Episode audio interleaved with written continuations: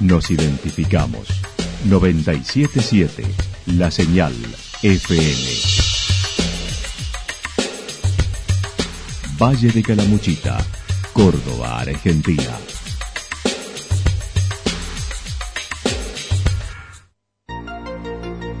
El más completo resumen de las noticias de la región, encontralos todos los días a las 12 y 30, a las 16 y a las 22 horas. Panorama de noticias. Por la 977, la señal FM nos identifica también con las noticias.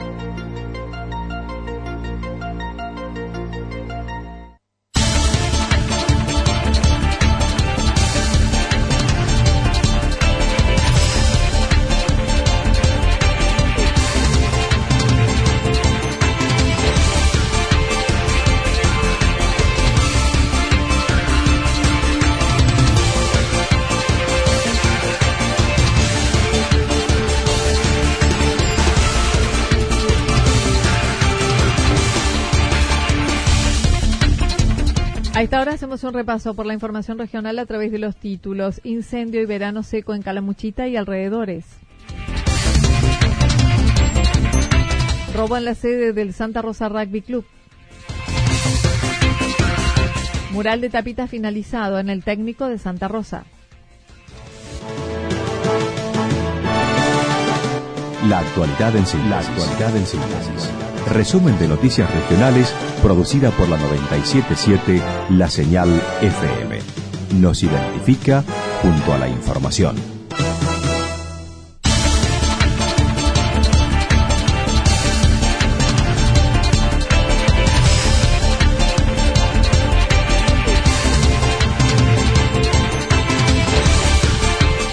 Incendios y verano seco en Calamuchita y alrededores. A una semana de cerrar el año, los incendios son protagonistas en esta época en la provincia de Córdoba luego de una primavera seca.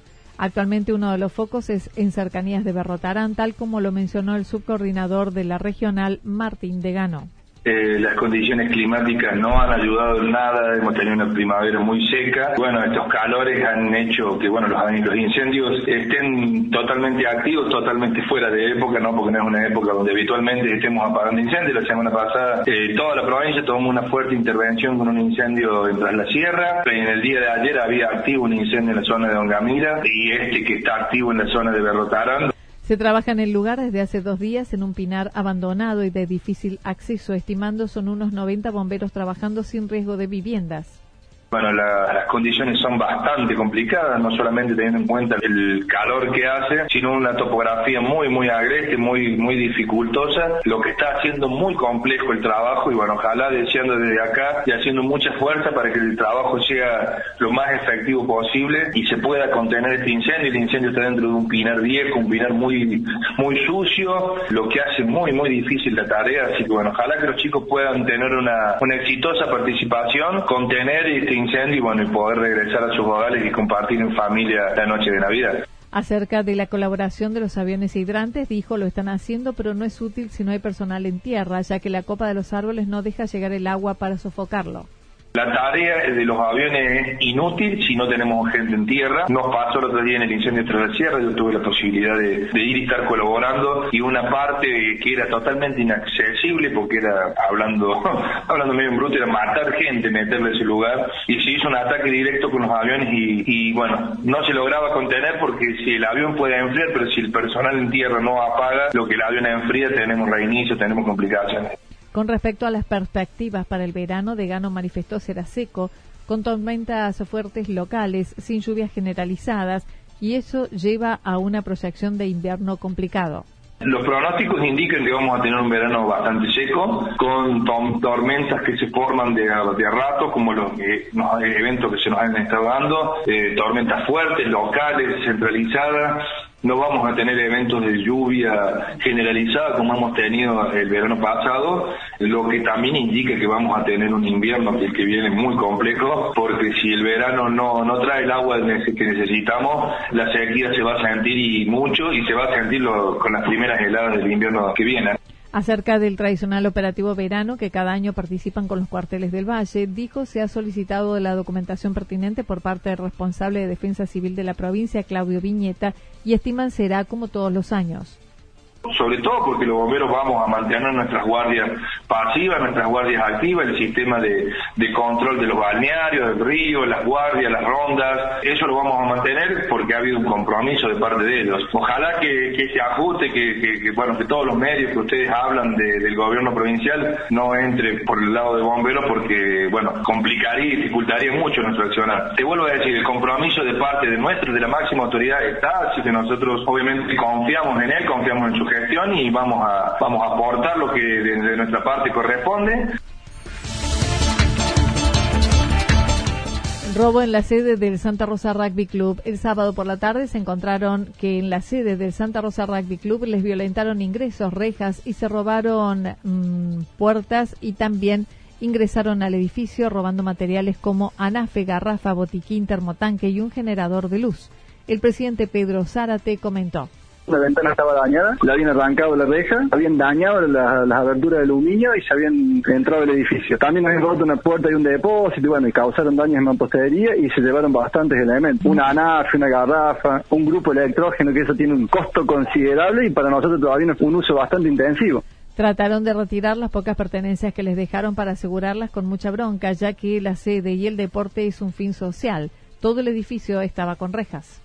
El edificio está completamente con rejas, las aberturas están cerradas y todo llave, pero bueno, para la efectividad de los edificios siempre están forzados romper y tuviesen una reja completa con la ventana y por ahí. Zárate mencionó esta mañana, recién se realizó la denuncia policial, por lo que solicitó a la población esté atenta a elementos de dudosa procedencia que puedan ofrecerles y que cualquier dato den aviso a la policía. Esta mañana realizamos la denuncia, tuvimos un día completo haciendo relevamiento, primero acomodando los daños y después relevamiento de lo que nos falta. Viste que siempre va apareciendo horas adelante, te vas dando cuenta de cosas que van faltando. Así que ya pudimos hacer la denuncia, detallar bien los elementos que nos faltan y bueno, como te decía, lo que más nos duele es el grupo de electrógeno.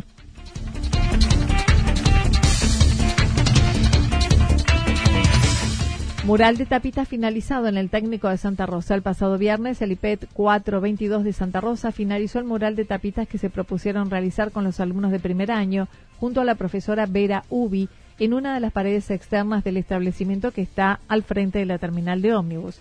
El proyecto iniciado a principios de año con los dos primeros buscaron se apropiaran de la actividad, lo que comenzó a plasmarse luego de las vacaciones de invierno.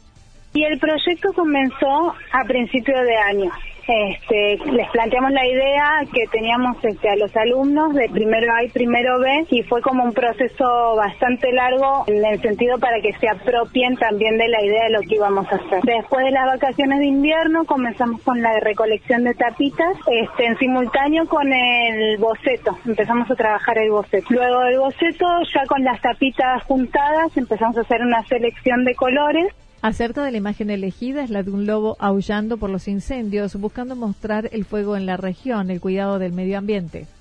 Usamos el lobo como que está aullando, de un lado que haya fuego y del otro lado que se vean las sierras, este, relacionándonos con los incendios que se estaban sucediendo en ese momento. Entonces, bueno, más o menos con esa idea de la deforestación, este, de la ecología, también en relación ¿no? con las tapitas, de, reciclar, este, bueno, salió, fue el resultado. Las tapitas fueron apareciendo rápidamente, sobre todo cuando se debió pedir colores específicos. El tiempo utilizado fue de un mes y medio con la colaboración de todos, estimando unos 60 alumnos. Las dimensiones del mural es de 4 metros y medio por 2 metros y medio. El director Carlos Fontana dijo se va a continuar con estas actividades especiales de arte como la orquesta que ya debutó en el acto de fin de año entre alumnos y docentes. También así en Arte creamos nuestra primera orquesta musical, que la pedí sinceramente para el año que viene, pero que ya hizo su inicio debut este, en el acto de egresados, con docentes y alumnos bailando. Se van a incorporar también a la orquesta, ya me, me lo han dicho, tres o cuatro alumnos más, es decir, va a ser una orquesta formada por docentes y alumnos. Debido a la recepción de impresoras 3D este año, en febrero próximo comenzarán con un curso de capacitación para docentes de la institución y de otros establecimientos. Con la Asociación Cooperadora tenemos pensado hacer cursos AutoCAD, impresora 3D para la comunidad toda, para que se quiera anotar bajo ciertos costos mínimos, que también nos van a pedir no solo recaudar fondos, sino capacitar a la comunidad en herramientas que el que es técnico o está vinculado al área técnica sabe que necesita. Así que cumplimos un bien social y un bien para nosotros. Entonces, si se cumplen esas dos cosas, creo que es enriquecedor. También se piensa en cursos de dibujo asistido por computadoras, maquetas en tres dimensiones, que también estarán brindando durante el 2020.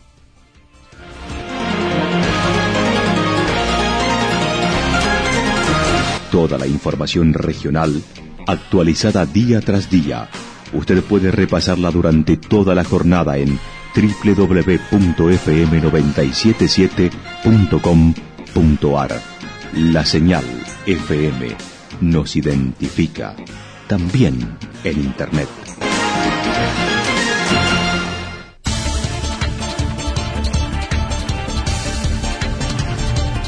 El pronóstico para lo que resta de la jornada indica despejado, temperaturas en ascenso, máximas que estarán entre los 32 y 34 grados en toda la región y el viento soplando del sector norte entre 23 y 31 kilómetros en la hora. Para mañana martes continúa el ascenso de temperatura con cielo despejado entre 35 y 37 grados. El viento estará soplando del sector norte entre 51 y 59 kilómetros en la hora con ráfagas, las mínimas entre 16 y 18 grados. Datos proporcionados por el Servicio Meteorológico Nacional. Lo que sucedió en cada punto del valle. Resumimos la jornada a través del informativo regional en la 977. 977, la señal FM.